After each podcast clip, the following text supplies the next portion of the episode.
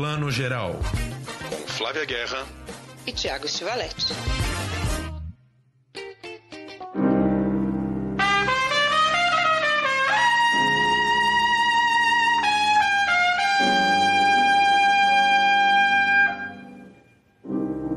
Southern trees bear strange.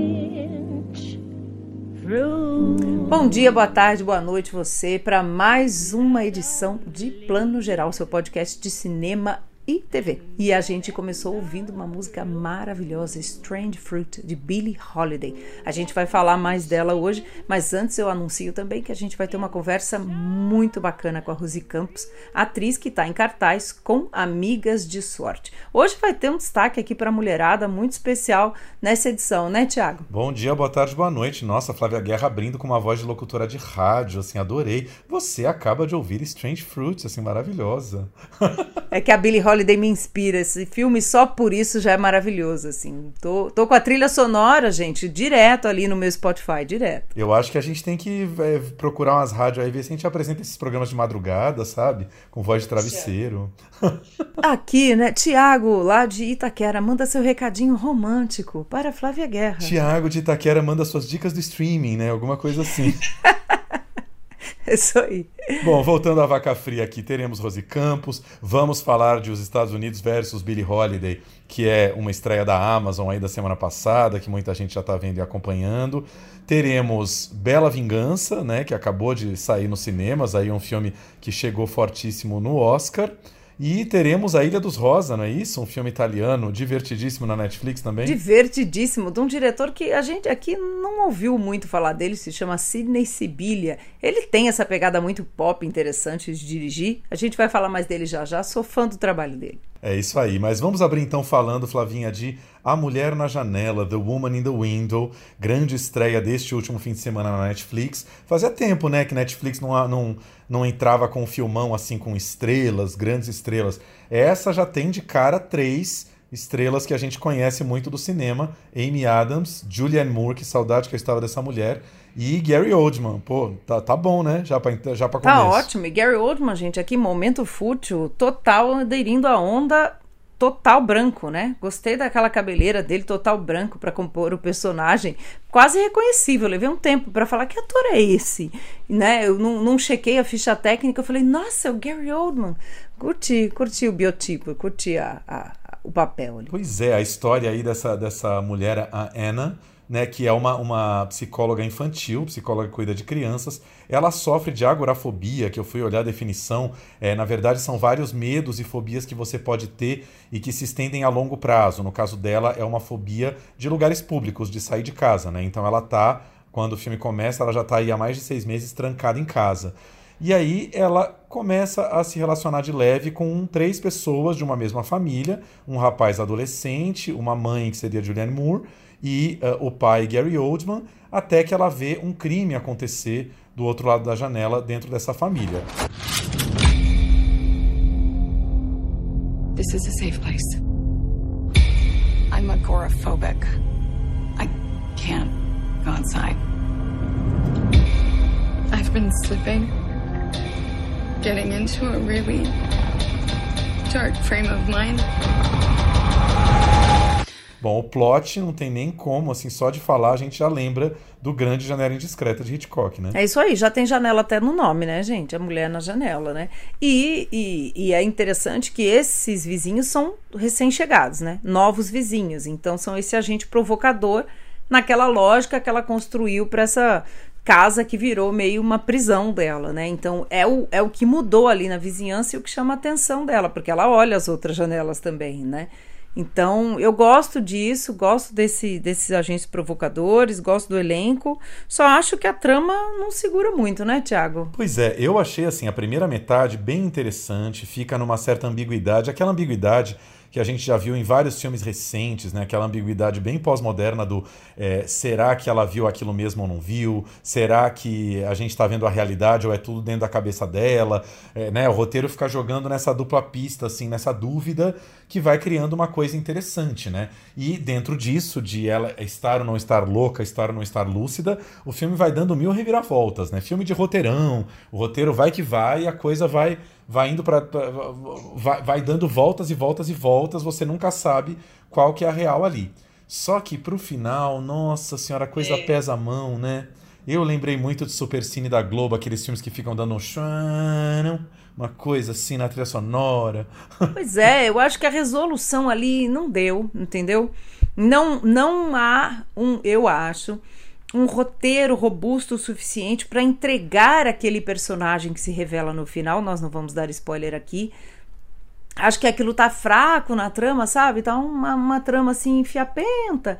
Então, quando aquilo né, é revelado, não, não causa. Não me causou, pelo menos, né? Eu gosto muito da atuação da Amy Adams, porque é interessante vê-la, né, naquele de novo, gente, a palavra que eu amo aqui, aquele wiclo, aquele espaço fechado, né? Um filme que tá total numa gente, casa. a Flávia consegue falar o wiclo toda edição. Toda edição tem o wiclo. É claro, é só para usar essa palavra afetada. Mas né, esse filme, esse, é, o filme é quase todo dentro dessa casa, praticamente. Né? Estamos numa onda aí de filmes quase todos dentro de um ambiente, né? Mas eu gosto disso porque tem travelings, né? O traveling é muito usado ali, a câmera que se movimenta para o lado, para a esquerda, para a direita, para dar até passagem de, de ambiente, de tempo. Você podia cortar na câmera mesmo, né? Corta e foi para lá, corta para cá. Não. A decupagem da cena é feita com esses travelings que deixa mais elegante, dá uma sensação de movimento dentro dessa casa. Mas ao mesmo tempo é, não, não, é, foi isso. Acho que a resolução não me pegou muito ali. Mas gosto demais da sequência em que a Julia Moore tá ali com a Amy Adams, que são duas atrizes incríveis em cena. Adorei trama fiapenta, gente. Mais uma aqui pro nosso glossário. Uma é trama fiapenta. Um, é um fiapo, fiapo, de trama. Mas você sabe que essa nossa opinião, essa nossa impressão do filme, que também está sendo meio uma impressão geral, é uma impressão que os primeiros espectadores do filme, lá nas exibições teste do filme, dois anos atrás, tiveram. Né? O filme não foi bem nas sessões testes, o público reprovou o final, o filme voltou para a mesa de edição, voltou para voltou a ser refilmado, né? chamaram um novo roteirista, que é o Tony Gilroy, um cara daquele filme Conduta de Risco maravilhoso lá do George Clooney, refizeram o roteiro, refilmaram muitas partes do filme, iam lançar no cinema em maio do ano passado, já tinha começado a pandemia ali em março, né, cinemas fechados, o filme já não foi para os cinemas, e aí o filme foi produzido pela Fox, Fox hoje em dia é da Disney, né, tudo mesmo conglomerado. A Disney, num dado momento, desistiu desse filme, achou que não valia a pena é, esperar cinemas reabrirem para lançarem, e vendeu para Netflix. Esse foi o caminho do filme, né? Não é, não foi uma produção original Netflix desde o começo, era um filme de estúdio. Olha como os caminhos hoje em dia são muito malucos de um filme, né? Foi produzido por um estúdio, o estúdio num dado momento falou: "Ah, só que acho que eu não vou esperar os cinemas reabrirem não. Quer comprar Netflix? Toma o filme aí". Fez bem, fez bem. Tá de parabéns, uma coisa bem feita, porque realmente eu acho que esse filme funciona assim, sendo irônico aqui, mas é de fato, ele funciona pra gente ver na TV, um super cine à noite, entendeu? Assim, né? Ele funciona, é um, é um entretenimento para adultos, um dramão, um thriller, com cara de thriller e tal. Tem esse elenco lindo, tá ali. Eu não consigo entender o que, que aconteceu com o Joy Wright. Né? O Joe Wright tem uns filmaços aí históricos, uma coisa rebuscada. Acho que ele estava afim de trabalhar com esse elenco, mas fazer um filme menor ali para não, né, para não entre um projeto grande e outro, só pode. Joe Wright, gente, só para refrescar aqui, é diretor de Orgulho e Preconceito, né? É diretor do, do Pride and Prejudice, esse é o Orgulho e Preconceito, Atonement, que é o Desejo de Reparação, é, e o filme do, do Nascimento de uma Nação, né, que é o filme do Winston Churchill, com o Gary Oldman também, que deu o Oscar ao Gary Oldman. Então, assim, filmões, né, de, de época, e aí ele me surge com esse filme, que é elegante, sim, é classudo, como as produções dele, mas não, para mim parece um ponto fora da curva, Thiago. Não sei se tem outros filmes que você lembra de trazer dele que talvez. Não, eu só quero dizer que o, o, é o destino de uma nação, para mim, pode jogar Isso, fora. destino, gente. Não é o nascimento, pelo amor de Deus. O nascimento é do Griffith, é o destino, exatamente. Tem o nascimento também lá sobre a questão da escravidão, que é outro filme também que tem um nome irônico, não por acaso. Sim, é, eu só estava dizendo que o destino de uma nação, para mim, pode jogar fora Acho um filme também muito careta, muito quadrado, não vejo nada demais, mas gosto muito do Orgulho e Preconceito, que é puro Jane Austen, né? Muito bem filmado, Keira Knightley super bem e tal. E o Desejo e Reparação, que também é, é baseado num livro incrível do Ian McEwan, né? Talvez o livro mais célebre, né? Mais renomado do Ian McEwan e, e, que também tem, tem um clima, tem, sabe, é, atuações, é um filme britânico no melhor sentido, né?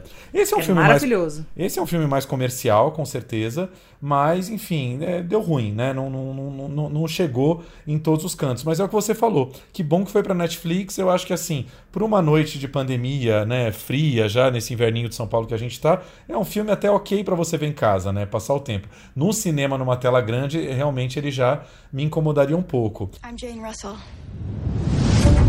I'm not crazy. I know what I saw. They're all hiding something. I You, you will not Never met my mother. stop watching our house.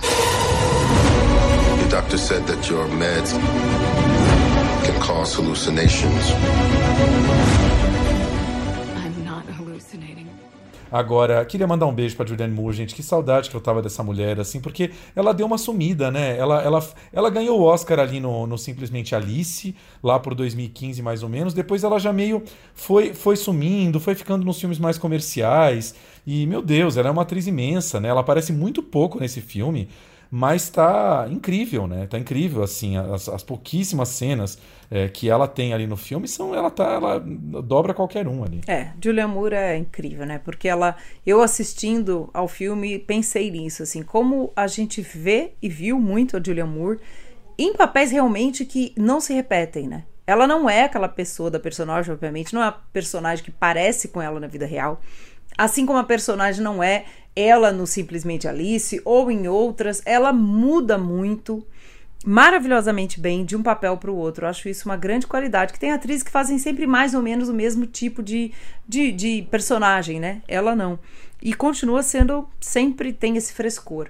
E talvez ela esteja fazendo projetos mais autorais, né? Escrevendo. A gente precisa dar uma investigada melhor aí do que, que Julian Moore anda aprontando, né?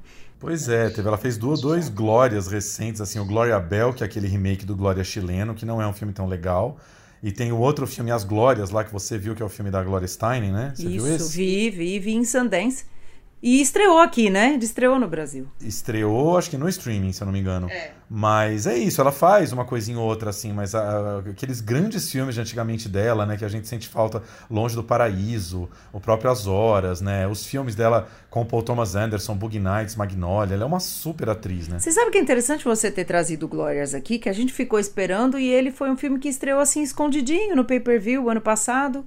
É, e, e esse filme, eu tinha certeza quando eu assisti, ó, em janeiro de 2020, tá, gente, lá em Sundance, eu tinha certeza que ele ia ser o filme que ia fazer o caminho para o Oscar de melhor atriz. Sabe aquele filme que nem é um grande filme, como a gente vai falar aqui hoje do Billie Holiday, mas que entrega a atriz ali para o caminho do Oscar, ou pelo menos para as favoritas, e ele morreu na praia, né? Ele apagou, não sei o que aconteceu, porque é esse filme, é um drama histórico sobre a personagem da Gloria Steinem, que é maravilhosa, que todo mundo devia conhecer, importantíssima para o feminismo do mundo, não é nenhum americano, tá viva, tava na sessão em, em Sundance, muito, personagem maravilhosa, o filme é convencional, né? Tem essa linguagem de filme de contar muita coisa da vida da personagem.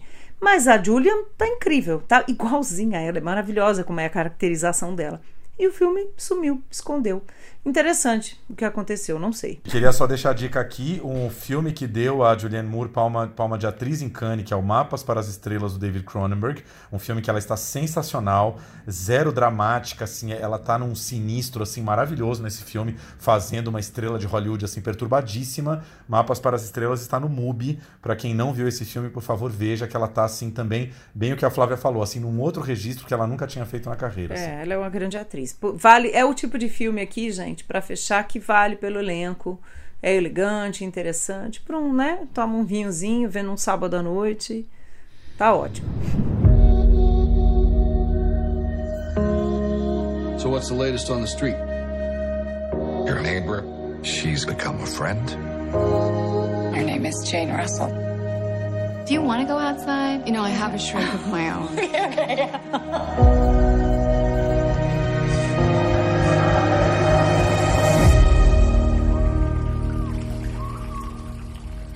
esta foi a nossa primeira dica do streaming, A Mulher na Janela, The Woman in the Window, na Netflix, estreia deste último fim de semana. Flavinha, vamos falar de Billie Holiday. Filminho legal, né? Gostei de, eu gostei de Os Estados Unidos versus Billie Holiday. Eu gostei também. Eu, eu sem xoxar, hein? Porque senão eu faço a edição pessoa chata aqui. Eu também acho que esse é mais um caso de que se sustenta um pela atriz maravilhosa que é a Andra Day, né? Que já é uma cantora maravilhosa, então esse filme ganha muito com ela. E pelos números no palco. Eu acho que a trama é uma trama meio que não sabe pra onde vai. Mas é um filme delicioso de assistir. Flávia não tá gostando muito das coisas, gente. Tá meio assim, tá, tá um pouco indisposta pros filmes. Tô cansei de Oscar. Não, não, não. Eu, é um filme, é um filme que vale muito a pena Não, assistir. eu, eu acho que talvez Billie Holiday pra mim seja assim. Eu tava com expectativa tão abaixo que eu até achei o filme ok. Achei legal o fato de que é uma biografia da Billie Holiday, mas pega muito esse ângulo da, da música Strange Fruit. Né, que é essa música que a gente abriu aqui a edição, que é uma das grandes músicas de protesto americanas, uma música que fala desse strange fruit, um fruto estranho pendurado na árvore, que na verdade é um negro pendurado na árvore após um linchamento. É uma música que protestava contra os diversos linchamentos que aconteciam é, de brancos é, é, em cima dos negros no final do século XIX para o começo do século XX nos Estados Unidos. E o filme até abre com esse crédito, né, falando que ah, na época era autorizadíssimo, não, não se falava nada na, na Constituição, mas até hoje não, não, não votou-se no Senado americano um projeto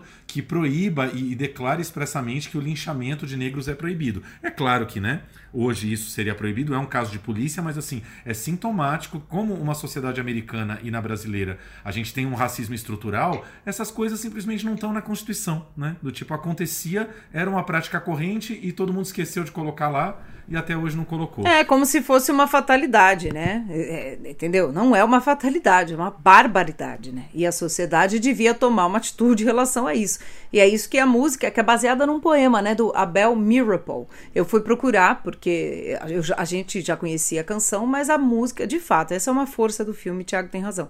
A, a canção ganha uma dimensão muito mais potente para nós aqui ignorantes desse sentido, né? E, e a gente descobre, eu acho que esse é um grande acerto toda a perseguição que a Billie Holiday sofreu por ter sempre sido sistematicamente acusada de ser dependente química, dependente de heroína, que ela era de fato, e ser presa por isso, mas no fundo era uma desculpa para persegui-la pela mensagem política da canção, né, Tiago? Sim, é, eu acho que essa, essa perseguição política do Departamento de Narcóticos ali, na figura do, do agente branco, né?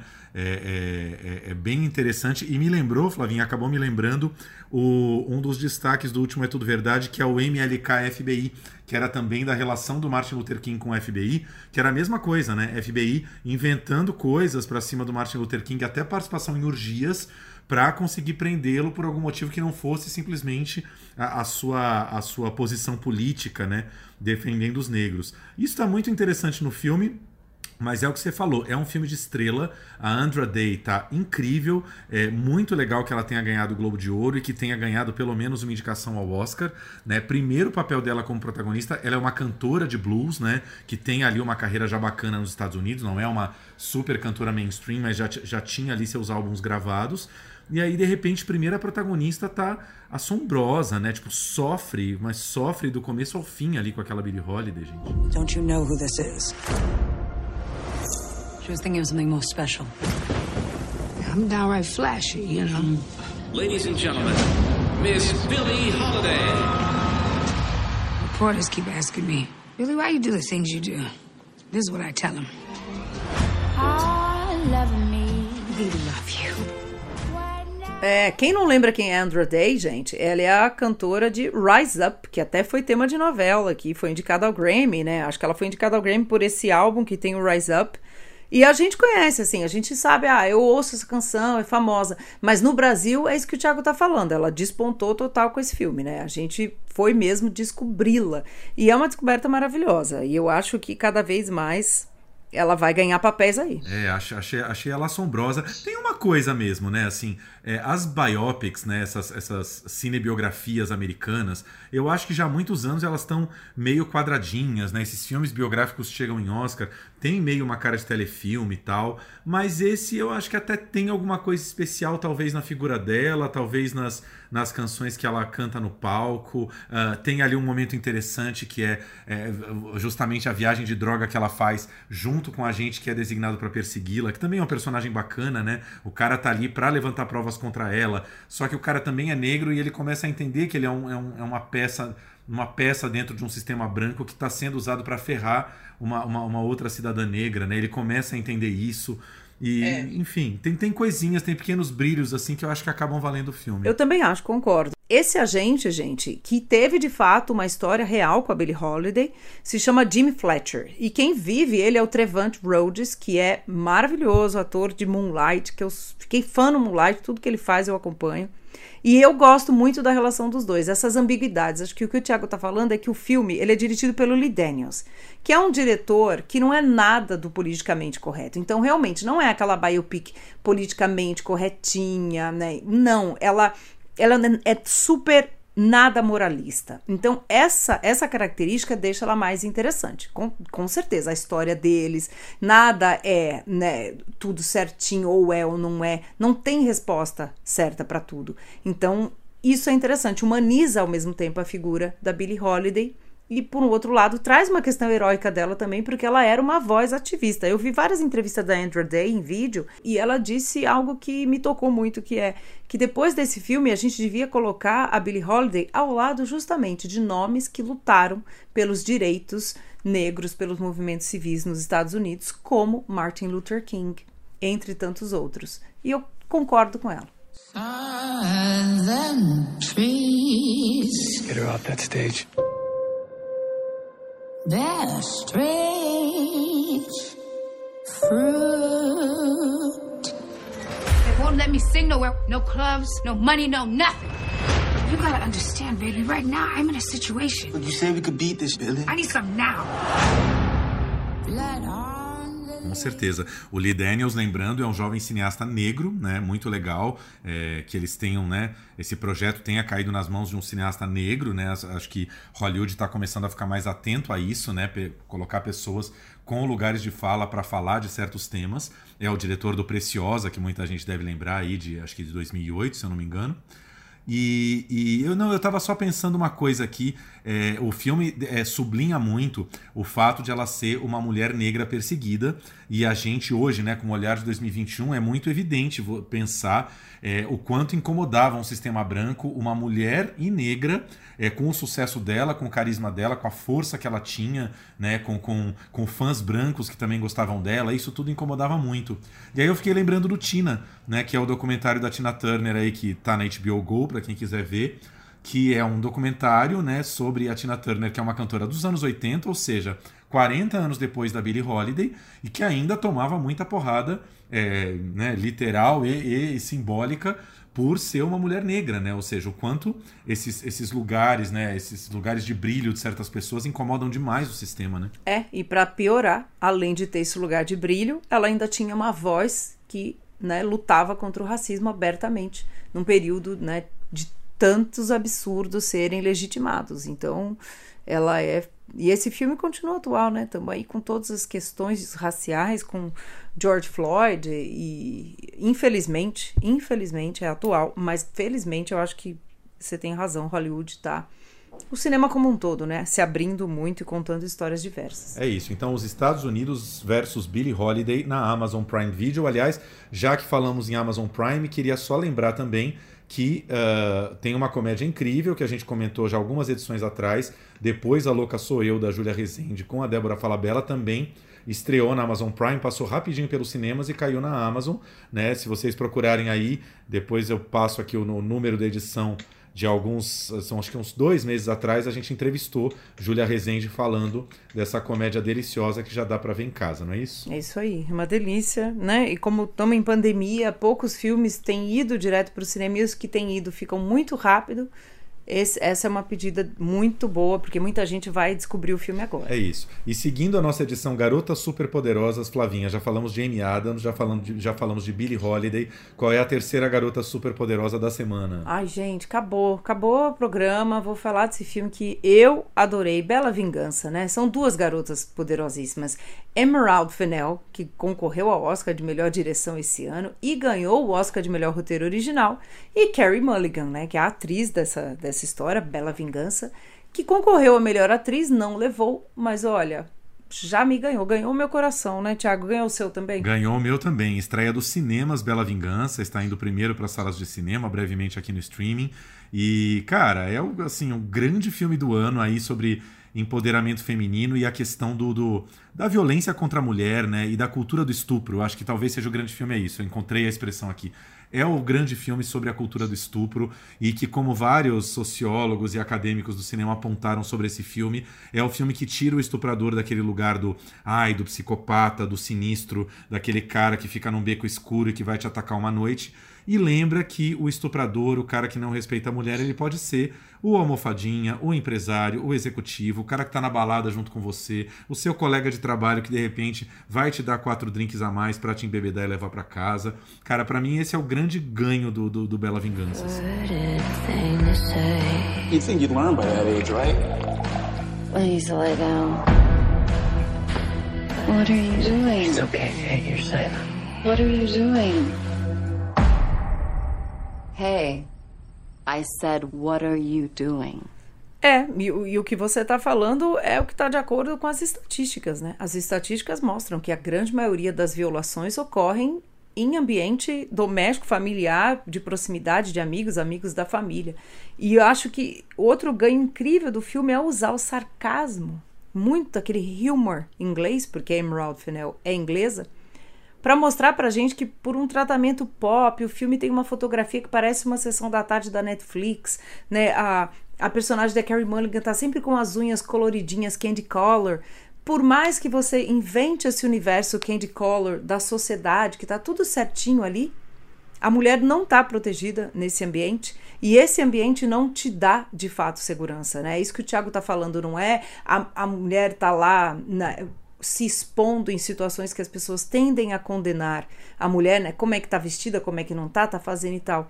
A garota em questão desse filme, a amiga da personagem da Carrie Mulligan, né? Dando um spoiler aqui, gente, mas isso fica claro logo no início do filme, que morreu por conta de uma violência. Ela era uma estudante de medicina numa escola, num colégio, né? Colégio não, numa universidade de elite, e ela sofreu né, essa violência por um dos caras mais bombados, hypados da faculdade, que né, no presente é um super cara, né, um partidão. Então é isso que ela mostra, né? E a própria Emerald Fennell falou também numa entrevista.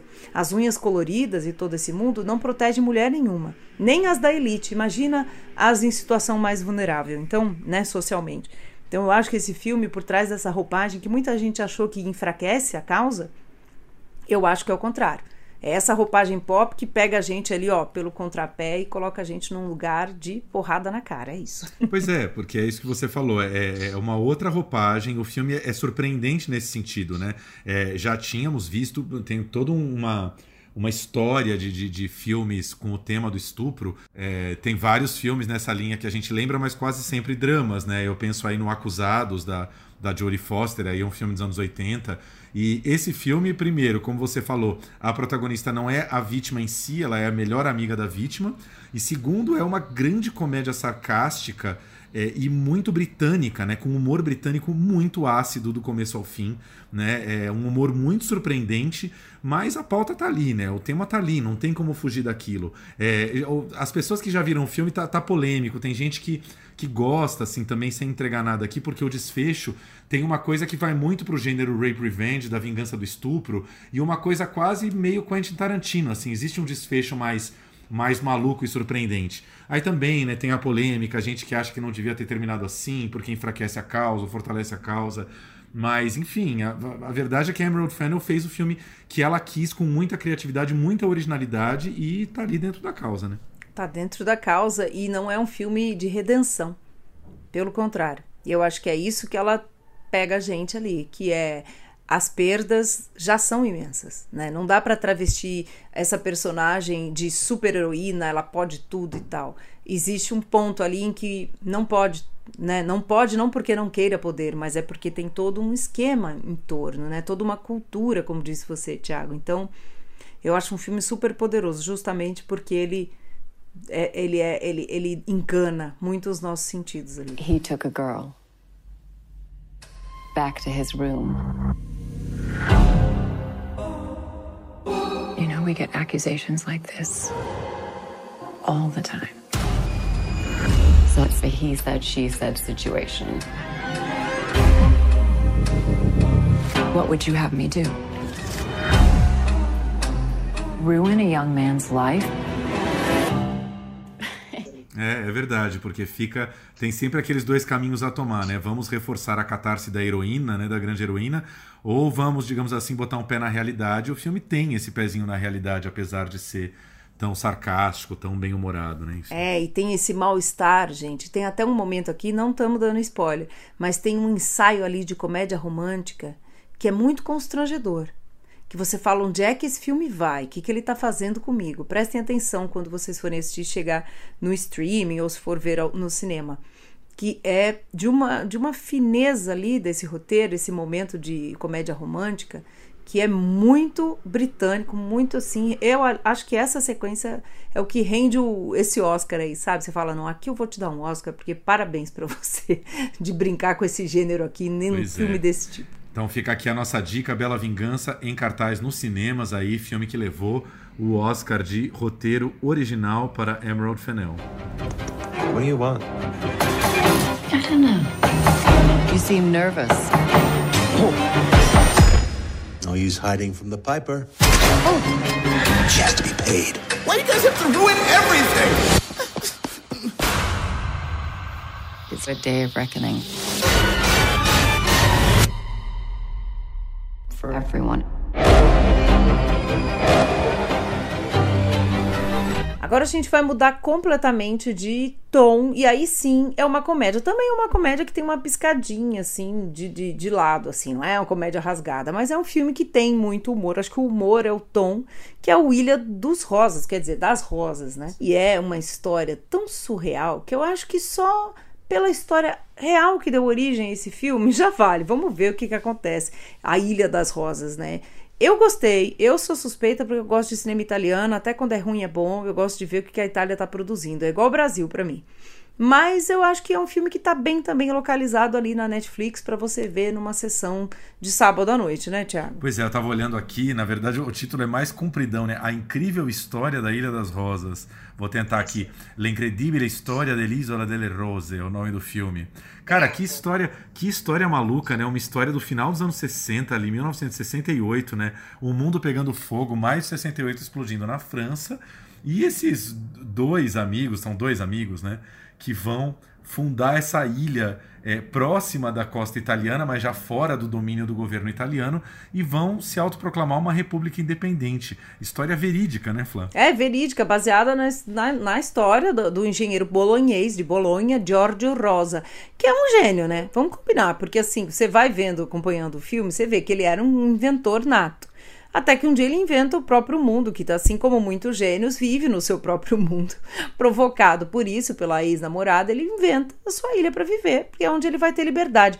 Eu acho que esse filme, ele cala muito fundo na sociedade italiana, que principalmente na época era uma sociedade muito, né, apega apegada a convenções, convenções sociais, você pode isso, não pode aquilo, você é um engenheiro, né, como você deve se comportar, etc. O cara quer romper com isso. Na França tá rolando o movimento estudantil quebrando tudo na rua, né?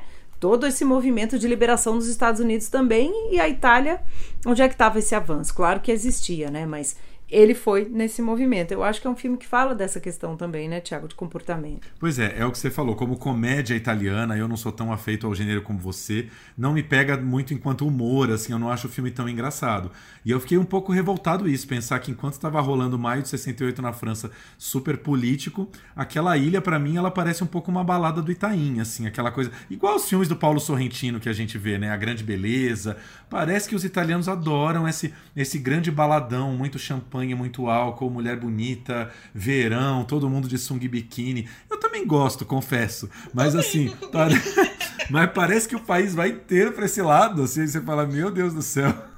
Não, mas que, eu acho que, acho que as comédias acabam é, ressaltando isso, né? Como o filme brasileiro que ressalta o churrascão, né? É isso. Mas muita coisa estava acontecendo, né? A, a, a, Itália tem o movimento de esquerda, o Brigate Rosse pesadíssimo, pegando logo de, né, um tempo depois. Tem toda uma questão. Nunca se esqueçam que a Itália é um país onde o Vaticano é dentro. E o movimento. Ó, o Vaticano é dentro da Itália, né? Um país que está ali cercado de Itália por todos os lados e a Itália ali de Vaticano. E o aborto é legal na Itália, porque o movimento feminista conseguiu avançar essa pauta. Foi nessa época aí, né? Então, assim, é um país que tem é, o seu movimento progressista, mas só que, em geral, no cinemão a gente não tem acesso, fica mais naqueles filmes mais de autor na Itália, né? Pois é, me lembrou um pouquinho esse, lance da, da festa.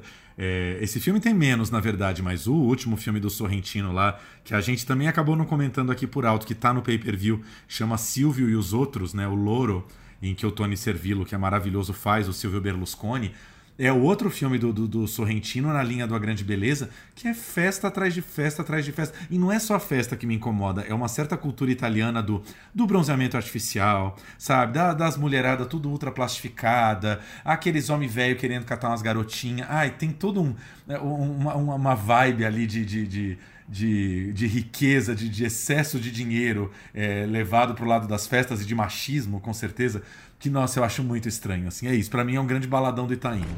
E che cosa può fare per lei, signor Rosa, il Consiglio d'Europa? Deve salvare la mia isola. Lei ha comprato un'isola? No, l'ho fatta. Questa è l'isola che ha costruito? Sì.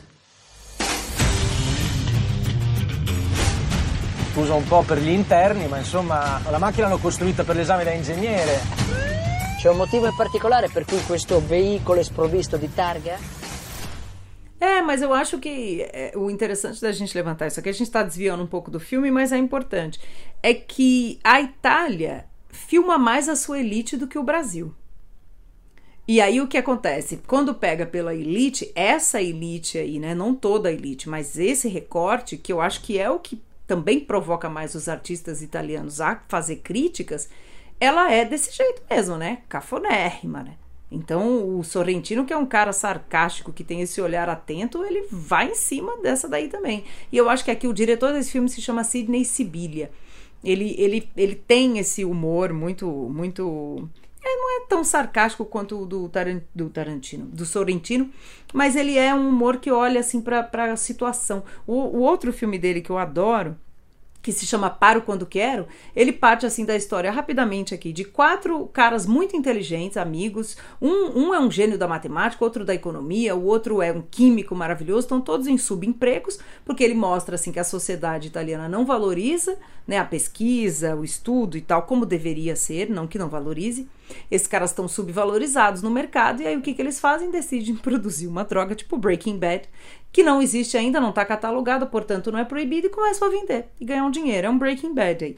E o filme usa essa situação engraçada para na verdade falar muito de muitas entrelinhas da sociedade italiana. Então tem um olhar. Eu gosto do Sidney Sibilia, esse diretor é jovem, estourando aí na Netflix do mundo inteiro, porque esse filme tá bombando né? Fora que tem esse nome maravilhoso que é o Hélio Germano, né, Tiago? Que eu adoro esse ator. É isso, então. Fica então a nossa dica aqui, a incrível história da Ilha das Rosas, comédia italiana, que, como a Flávia falou, tá realmente repercutindo no mundo todo. Essa história meio que espalhou aí dentro da Netflix, né? Espectadores do mundo todo estão vendo a comédia italiana na Netflix.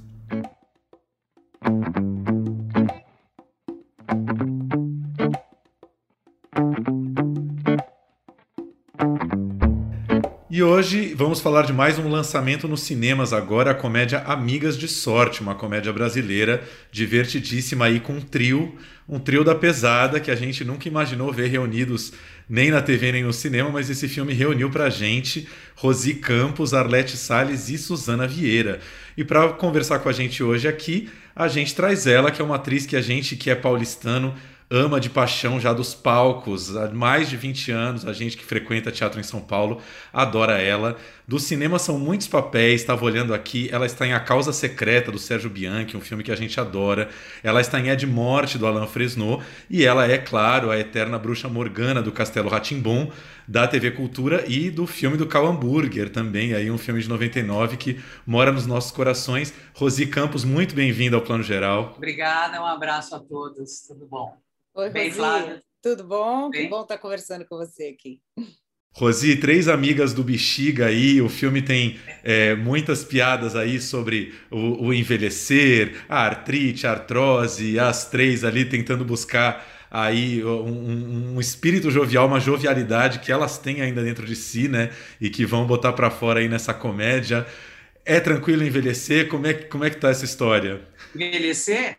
É. Ah, tem uma hora que é bom, que a gente não tem mais paciência para nada, né? Então a gente já, já chuta logo, já fala, ah, não tem paciência, vou lá e, e faço. Mas, assim, eu acho que as pessoas se sentem mentalmente, você se sente como uma pessoa de 20 anos, de 30 anos, né? Eu já fiz 67, já tomei a primeira vacina. Entendeu? Maravilhoso. E... É, maravilhoso. Mas, mas é muito rápido, né, gente? Eu falo para as pessoas, aproveitem a vida, porque a vida é muito rápida.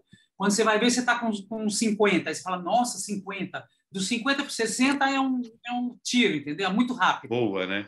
E, e voa. E aí você começa a pensar em outras coisas, né? Você fala, nossa, já estou aqui com 67, meu marido vai fazer 70, e... mas eu acho que essa jovialidade a gente sempre mantém, né? ainda mais ao lado da Suzane e da Arlete, que são duas pessoas incríveis, né? muito divertidas, muito alegres, que têm uma carreira incrível, todas elas. E foi muito bom fazer, porque a gente trabalhou com Chico Acioli, nós três juntas, né?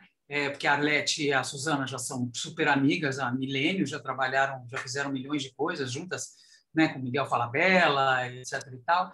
E a gente se, se deu super bem, porque o texto é muito divertido, é muito gostoso. O próprio Homero falou, é um texto enxuto, é, que, que você não tem muita coisa para para acrescentar, claro que ele deixou toda a liberdade para a gente, né? A, a Suzana dava muita, muito, muito pitaco, falava, ah, vamos fazer isso, vamos fazer aquilo. A Arlete também. Então, a gente teve toda a liberdade possível que a gente pudesse ter num filme, né? Claro, respeitando o roteiro e tal. Mas o roteiro é muito divertido. Eu acho que todo mundo, que, que não só para as pessoas da nossa idade, mas acho que para todo mundo, ele, ele, ele tem essa, essa coisa, essa virtude de, de reunir os amigos, né?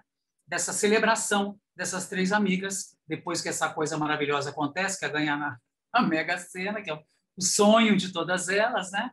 que elas fazem isso há muito tempo, e aí elas se permitem fazer uma, uma grande estrondo na vida delas. Vamos fazer o que a gente nunca fez, vamos lá, vamos chutar tudo para o alto. A, a Arlete deixa o marido, Otávio Augusto, que é o dono lá da cantina, junto com ela.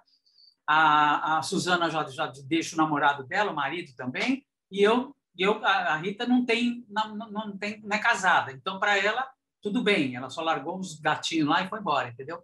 E elas se deram essa, se permitiram né, esses momentos de, de, de, de, estar juntas, de celebrarem, de, de, de fumarem, de beberem, de irem para o cassino, de jogar, uma coisa que elas nunca fizeram na vida delas. Então, é uma, uma possibilidade que a vida sempre dá para a gente de viver coisas novas. O filme é isso, é uma história muito simples, muito gostosa, um final surpreendente, que eu achei muito legal. O final é uma coisa que ninguém espera.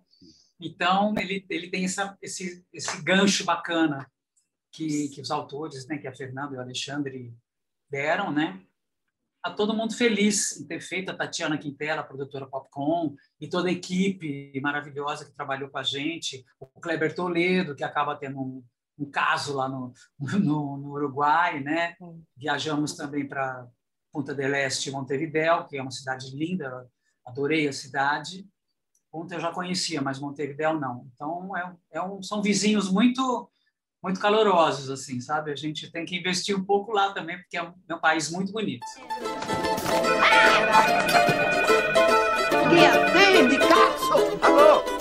O que aconteceu? Para alguns, a terceira idade é o início do fim. Quero morrer que nem a Elma, de infarto. Meu marido disse que quer morrer trepando comigo. Assim ele não morre nunca. Para outros, é a melhor idade. Melhor idade é o cacete. Dona Nina. Ok, não tá mais aqui quem falou.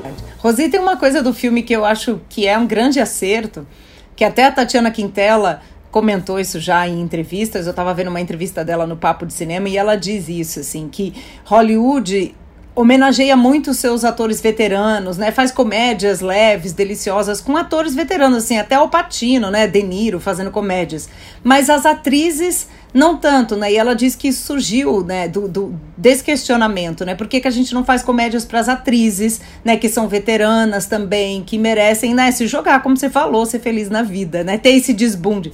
Tem, tem esse componente também, né, da liberação da mulher aí também, né? E tem esse quê para dar outros papéis diferentes para atrizes como vocês, né? Ah, é muito bacana, né? Hoje a gente trabalha com pessoas tão incríveis. Eu trabalhei agora com a Berta Loran, na, na, na, na, dona do pedaço, gente, a Berta tem 90 e tantos anos, ela é uma genial, a vida dela é uma, uma loucura, né? Ela tá, esteve no gueto de Varsóvia, fugiu da guerra, chegou no Rio de Janeiro, começou a dançar no Rio, e eu falei, Berta, você não quer voltar para a Polônia? Eu falei, não, não, não, meu país é o Brasil, eu amo o Brasil, tem 90 e tantos anos, faz ginástica, tem um personal trainer, um corpinho, um corpinho de boneca. Maravilhoso linda, assim, eu falei, gente, olha esta mulher, olha a história desta mulher, que incrível. E todas as outras atrizes ah, que a gente encontra na Globo, que é um grande prazer a gente poder estar ao lado dos, dos nossos ídolos, né?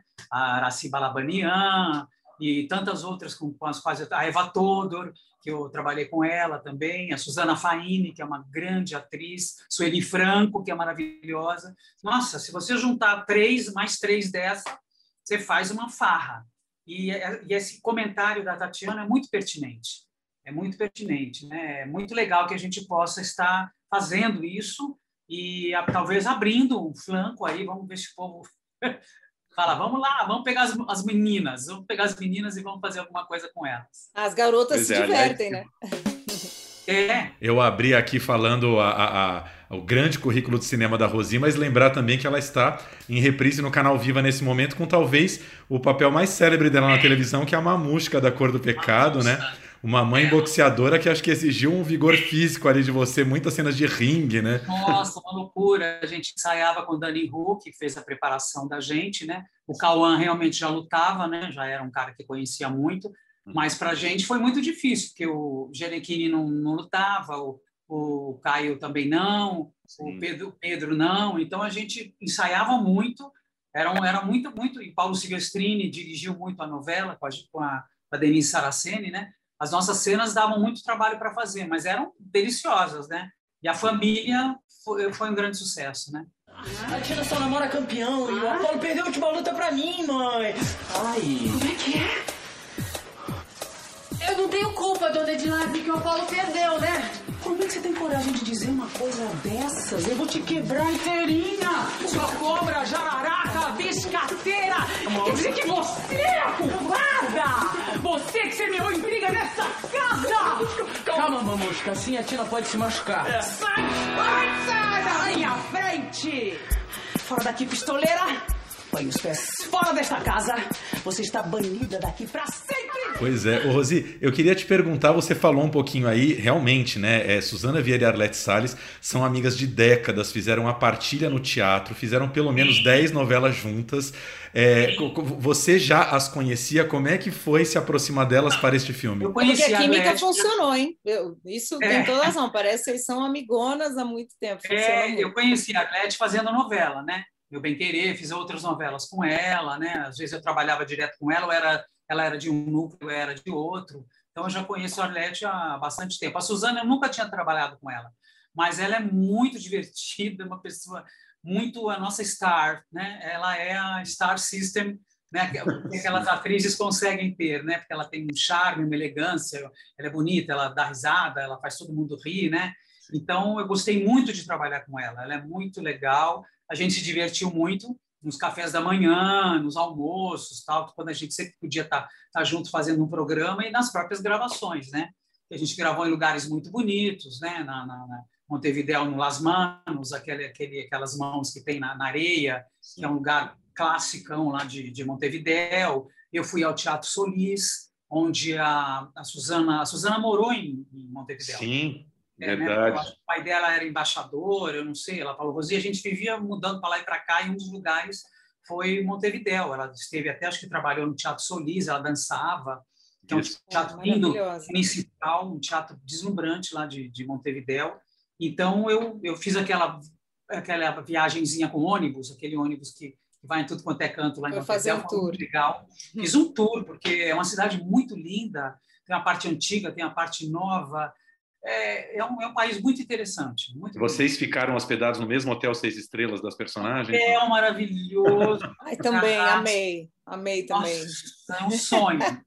Aquela Aquilo- cena da, da Led falando, né? Nunca vomitei tão chique. Acho, de- acho que todo mundo devia vomitar chique assim também. Nossa, é um, é um, é um luxo, né? É um hotel assim, aquele bairro é lindo, você anda pelas ruas, as casas são enormes, com quintais imensos, é um, é um luxo, é um, eu acho que é um dos, dos bairros mais luxuosos de, de Montevidéu, é o Carrasco. E esse hotel, que é um hotel é, antiquíssimo, de 1930, acho, ele ficou, ele funcionou muito, depois ele parou, ele ficou meio jogado às traças, e agora ele foi todo reformado, e é deslumbrante. Se vocês puderem, Carrasco, Hotel Carrasco, Sofitel, acho que lá. Deixa o mundo voltar a se abrir para a gente, que agora até o Uruguai, É. né? Está fechado. É. Até o Uruguai a gente passa Ah, tá vontade. fechado? Eu Gente. acho que sim, eu acho que deu uma É. fechadinha por causa das variantes. Pode ser que agora, Ah. nesse momento, tenha mudado, mas uma amiga minha que Sei. queria ir para lá me comentou isso outro dia. Agora, Rossi, Ah. eu acho que a comédia é um gênero que é muito do caráter do brasileiro, né? E do cinema brasileiro também, né? A gente tem a nossa tradição das chanchadas, né? Da Atlântida, né? Da, da Vera Cruz, e a gente perdeu o Paulo Gustavo, né? Agora, né? É. E isso pegou muito pesado na gente, porque acho que ele representava muito desse nosso espírito, né? Da nossa, de como a gente lida com o humor e o humor no cinema. Como é que você vê faz, se vê fazendo comédia? Quer fazer mais comédias no cinema? Né? Eu acho que a comédia é uma coisa que a gente pode se expressar, né, no audiovisual. Como é que você vê isso? Eu acho que ele, ele é um, era um gênio, né? Ele é um gênio da, da comédia, é uma pessoa é, única, brilhante. Tudo que ele faz é bom, tudo que ele, como pessoa, eu não, infelizmente nunca o cruzei com ele, mas a sensação que a gente tem é que a gente conhece muito, que a gente é amigo, que é uma pessoa que, que eu vou encontrar ali virando a esquina, né? A imagem dele é muito forte e a gente eu a gente não imaginava o, o significado enorme que ele tem para o povo brasileiro. Você vê, eu falo, eu falo normalmente, eu falo, quando o comediante morre, as pessoas se acabam, choram, que nem o Golias. É o Golias, quando morreu, eu fui no enterro dele, num velório, eu falei assim, eu vou no velório do Golias. Porque quando eu não estava gravando na Globo, eu sempre fazia a, a Praça... Como é que é o nome? Praça, Praça é Nossa, Nossa. Praça da Praça é Alegria. Nossa. Praça é Praça é Nossa. Nossa. Eu ia lá para o SBT, fazia a Praça é Nossa, e meu filho falava, ai, mãe, você vai fazer a Praça é Nossa. Eu falei, meu amor, estando ao lado do Golias, eu não posso ter prazer maior na minha vida do que esse gênio que é o Golias, e assim o Gustavo, Paulo Gustavo e tantos outros, Rogério Cardoso. Você assiste a escolinha do professor, você fala, meu Deus, é um, é um melhor do que o outro, eles são geniais.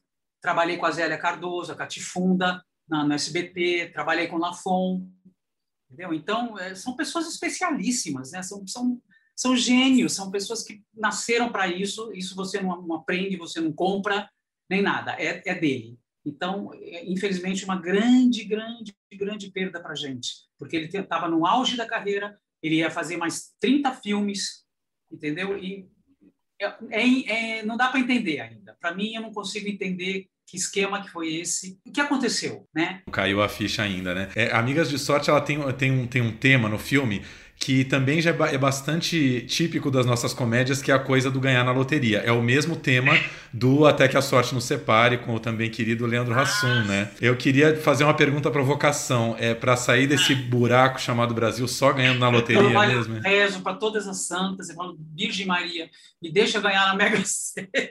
É difícil, né? A gente sabe que é difícil, mas a gente joga, tem que ter esperança. Uma amiga minha mora em Boston, ela falou, Rosi, aqui o, o prêmio está 300 milhões de dólares.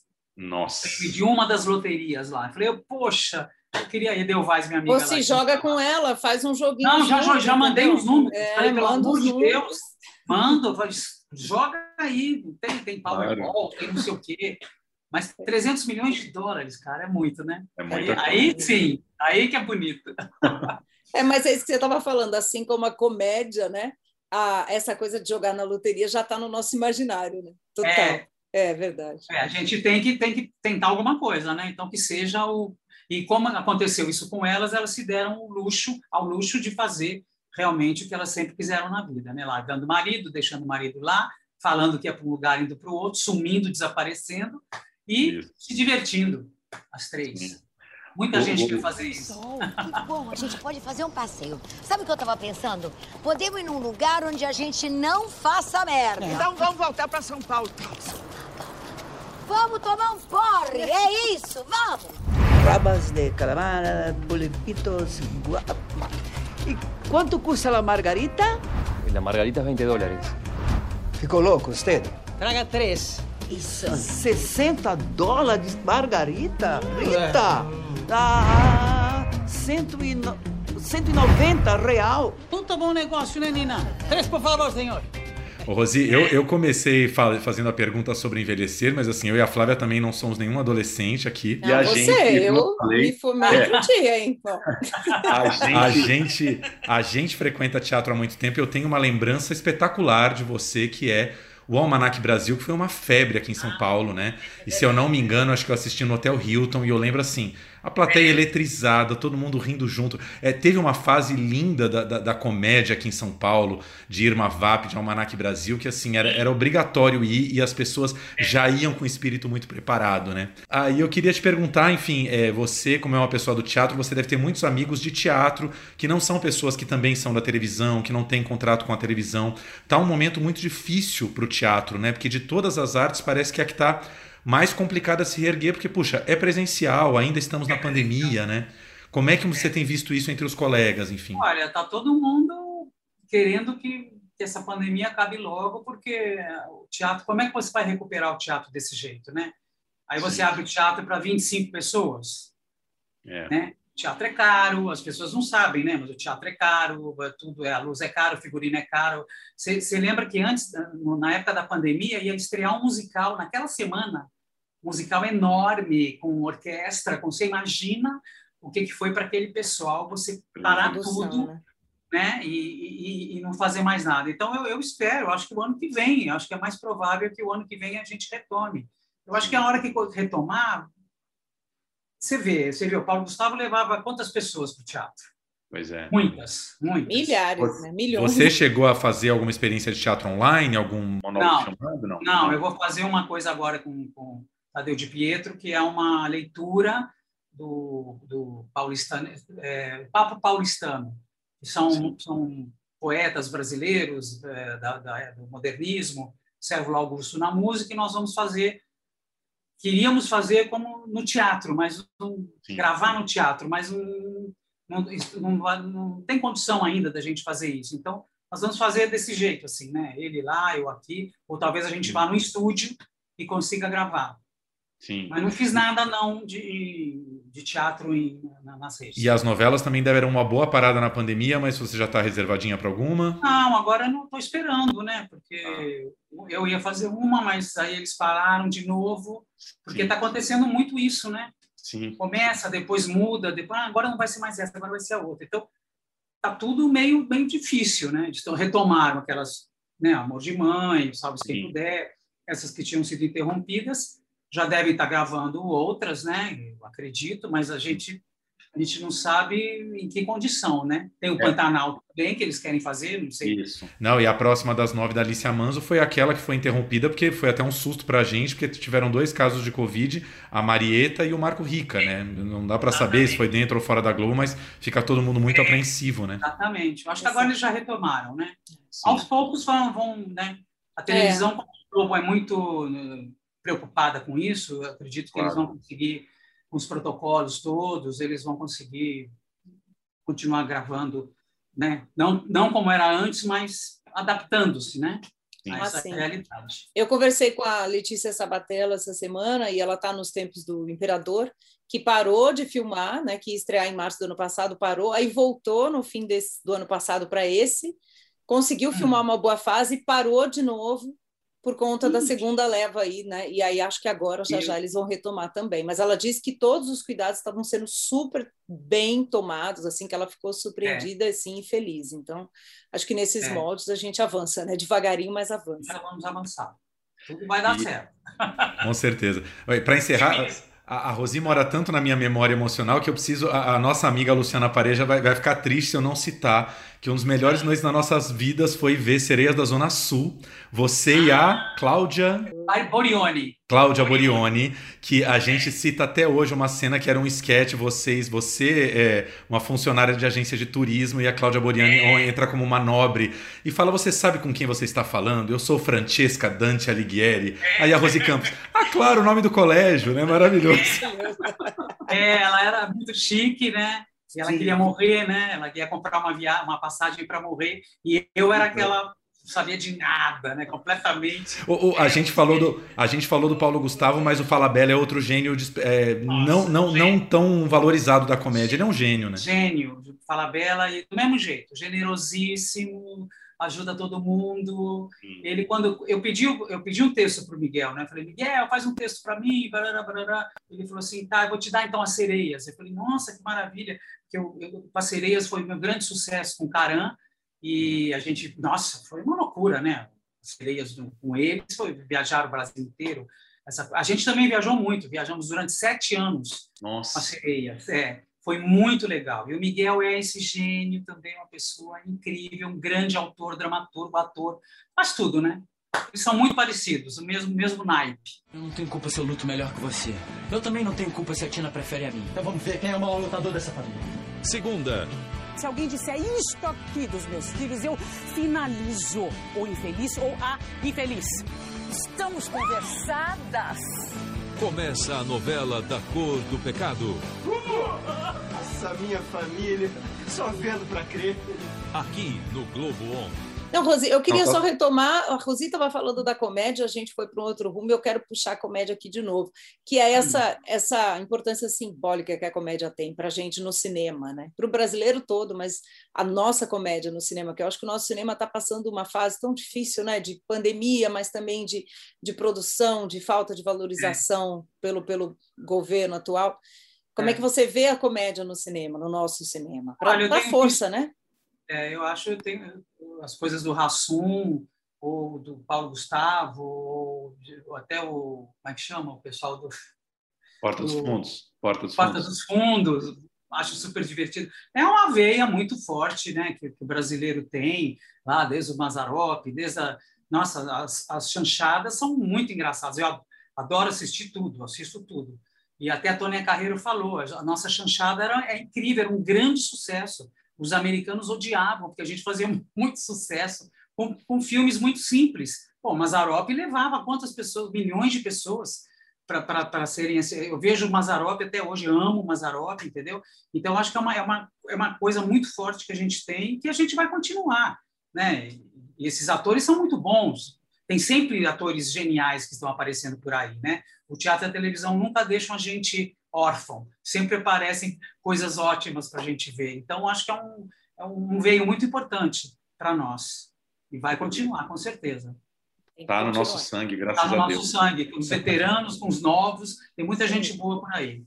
Escrevendo, fazendo. Né? É. Rosi, então, olha, te desejamos sorte com Amigas de Sorte aí no lançamento, nos cinemas, daqui a pouquinho também no streaming, também daqui a pouco dá para ver em casa, quem ainda não está super seguro de ir no cinema, né? Já já está em casa também. É. E que, desejo sempre te rever na televisão, mas sobretudo nos palcos. Espero ano que vem, no máximo, já te ver por aqui nesse nosso eixozinho aqui da Augusta, enfim. Tá bom, Ei, coisa tá boa. Muito obrigado, um abraço para todo mundo, Otávio Augusto, Luana Piovani, o Kleber Toledo, toda a Tati, o Romero e as atrizes todas, uma boa sorte para todos É isso aí. Obrigado, querido. Um beijo. Até a próxima. Tchau, Tchau querido.